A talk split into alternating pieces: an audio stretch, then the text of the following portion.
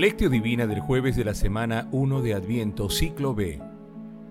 San Francisco Javier, presbítero. Oración inicial. Santo Espíritu de Dios, amor del Padre y del Hijo, ilumínanos con tus dones para que podamos comprender los tesoros de la sabiduría que Jesús nos quiere revelar en este día. Otórganos la gracia para meditar los misterios de la palabra y revélanos sus más íntimos secretos. Madre Santísima, intercede ante la Santísima Trinidad por nuestra petición. Ave María Purísima, sin pecado concebida. Lectura. Lectura del Santo Evangelio según San Mateo, capítulo 7, versículos 21, del 24 al 27.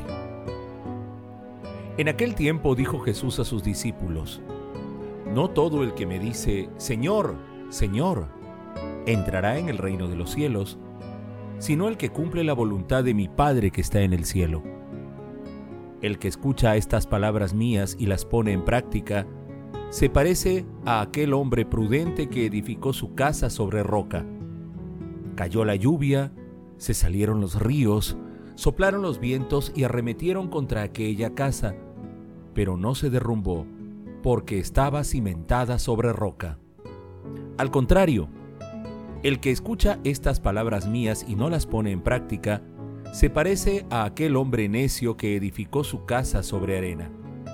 Cayó la lluvia, se salieron los ríos, soplaron los vientos y arremetieron contra la casa. Esta se derrumbó y fue grande su ruina. Palabra del Señor. Gloria a ti, Señor Jesús. Hoy celebramos a San Francisco Javier, el patrón de las misiones que con su testimonio se convirtió en un referente de evangelización universal. Nació en 1506 en Navarra en una familia acomodada. A los 18 años fue enviado a estudiar a la Universidad de París, donde se graduó y conoció a San Ignacio de Loyola, convirtiéndose en su seguidor. En 1534 fundó con sus compañeros la Compañía de Jesús. En 1537 fue ordenado sacerdote en Venecia. Luego predicó en la India, Malaca, Islas Molucas y Japón, donde bautizó a miles.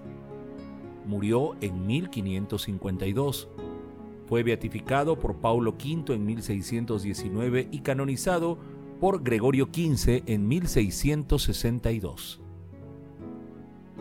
El pasaje del Evangelio de hoy se encuentra al final del Sermón de la Montaña y está compuesto por dos segmentos. El primer segmento comprende el versículo 21 en el que Jesús explica que hacer la voluntad de Dios Padre es hacer su voluntad. Este texto se encuentra también en el capítulo 6 de Lucas, versículo 46. El segundo segmento está entre los versículos 24 al 27, se ubica también en el Evangelio de Lucas, en el capítulo 6, versículos del 47 al 49. Jesús señala que quienes creen firmemente en Él y cumplen sus enseñanzas, aunque enfrenten tempestades y continuas tentaciones, se mantendrán fieles al Señor.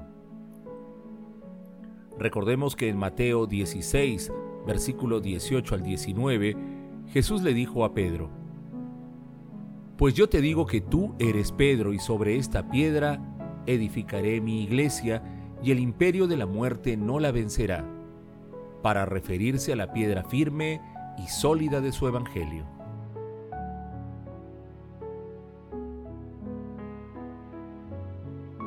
Meditación Queridos hermanos, ¿cuál es el mensaje que Jesús nos transmite el día de hoy a través de su palabra? Hoy, al inicio del Adviento, nuestro Señor Jesucristo señala claramente que no basta una adhesión externa, sino la comunión total con todas sus enseñanzas que nos piden hacer la voluntad de Dios Padre. No basta que invoquemos el santo nombre de Dios, sino que hagamos lo que Él quiere. Con la parábola de las dos casas, una construida sobre roca y otra sobre arena, nuestro Señor Jesucristo describe a dos tipos de constructores, uno sensato y el otro necio. Externamente las dos casas pueden verse iguales, sin embargo, en una de las casas se vive con plena garantía ya que está preparada para resistir las más fuertes tempestades. De esta manera, nuestra vida espiritual debemos construirla con la solidez de la virtud, es decir, prepararnos para hacer frente a todo lo que pueda apartarnos de nuestro seguimiento a Jesús. La necedad, impulsada en el mundo por el rey de la mentira, provoca la ruina de todos aquellos que construyen en arena, es decir, sobre mentiras, malicia, ira, lujuria y toda clase de vicios. Hermanos, a la luz de la palabra y haciendo un profundo examen de conciencia respondamos, ¿cuál es la base de nuestra casa interior? ¿De qué materiales está hecha? ¿Cuáles son las de tempestades que la hacen tambalear?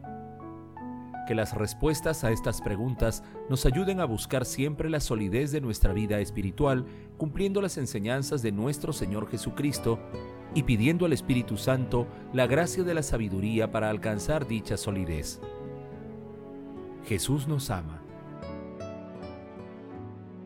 Oración. Padre Eterno, que adquiriste para ti numerosos pueblos por la predicación de San Francisco Javier, haz que los fieles se apasionen con su mismo celo por la fe, y que la Iglesia se alegre por ver crecer en todas partes el número de sus hijos. Amado Jesús, tú eres nuestra roca.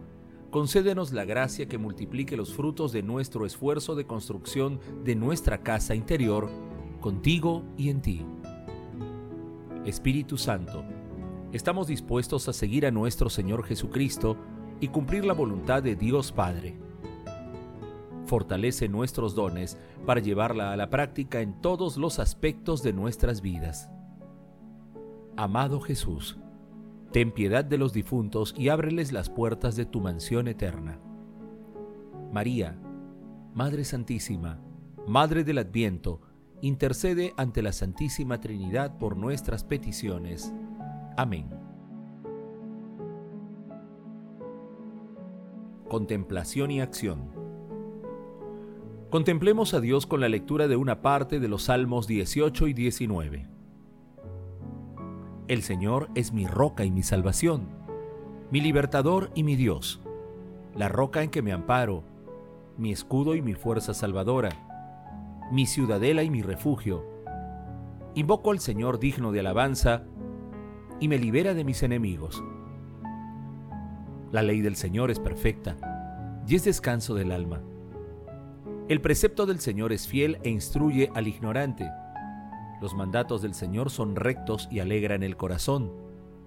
La norma del Señor es límpida y da luz a los ojos. La voluntad del Señor es pura y eternamente estable. Los mandamientos del Señor son verdaderos y enteramente justos. Hermanos, pidamos hoy la intercesión de San Francisco Javier para que el Espíritu Santo habite en nuestros corazones inquietos y Dios nos otorgue la virtud de la humildad para reavivar nuestra fe en este adviento.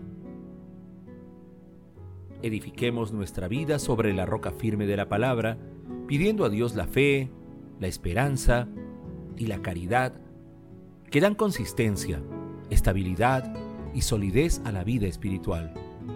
Asimismo, hagamos el compromiso de leer y meditar la palabra de Dios, de acudir frecuentemente al sacramento de la penitencia, a la Santa Eucaristía, a la adoración del Santísimo Sacramento y no dejemos nunca de pedir la compañía e intercesión de nuestra Santísima Madre mediante el rezo del Santo Rosario. Glorifiquemos a Dios con nuestras vidas, poniendo en práctica la palabra de Dios. Oración final. Gracias Señor Jesús por tu palabra de vida eterna. Que el Espíritu Santo nos ilumine para que tu palabra penetre a lo más profundo de nuestras almas y se convierta en acción. Dios glorioso, escucha nuestra oración. Bendito seas por los siglos de los siglos. Madre Santísima, intercede ante la Santísima Trinidad por nuestra petición. Amén.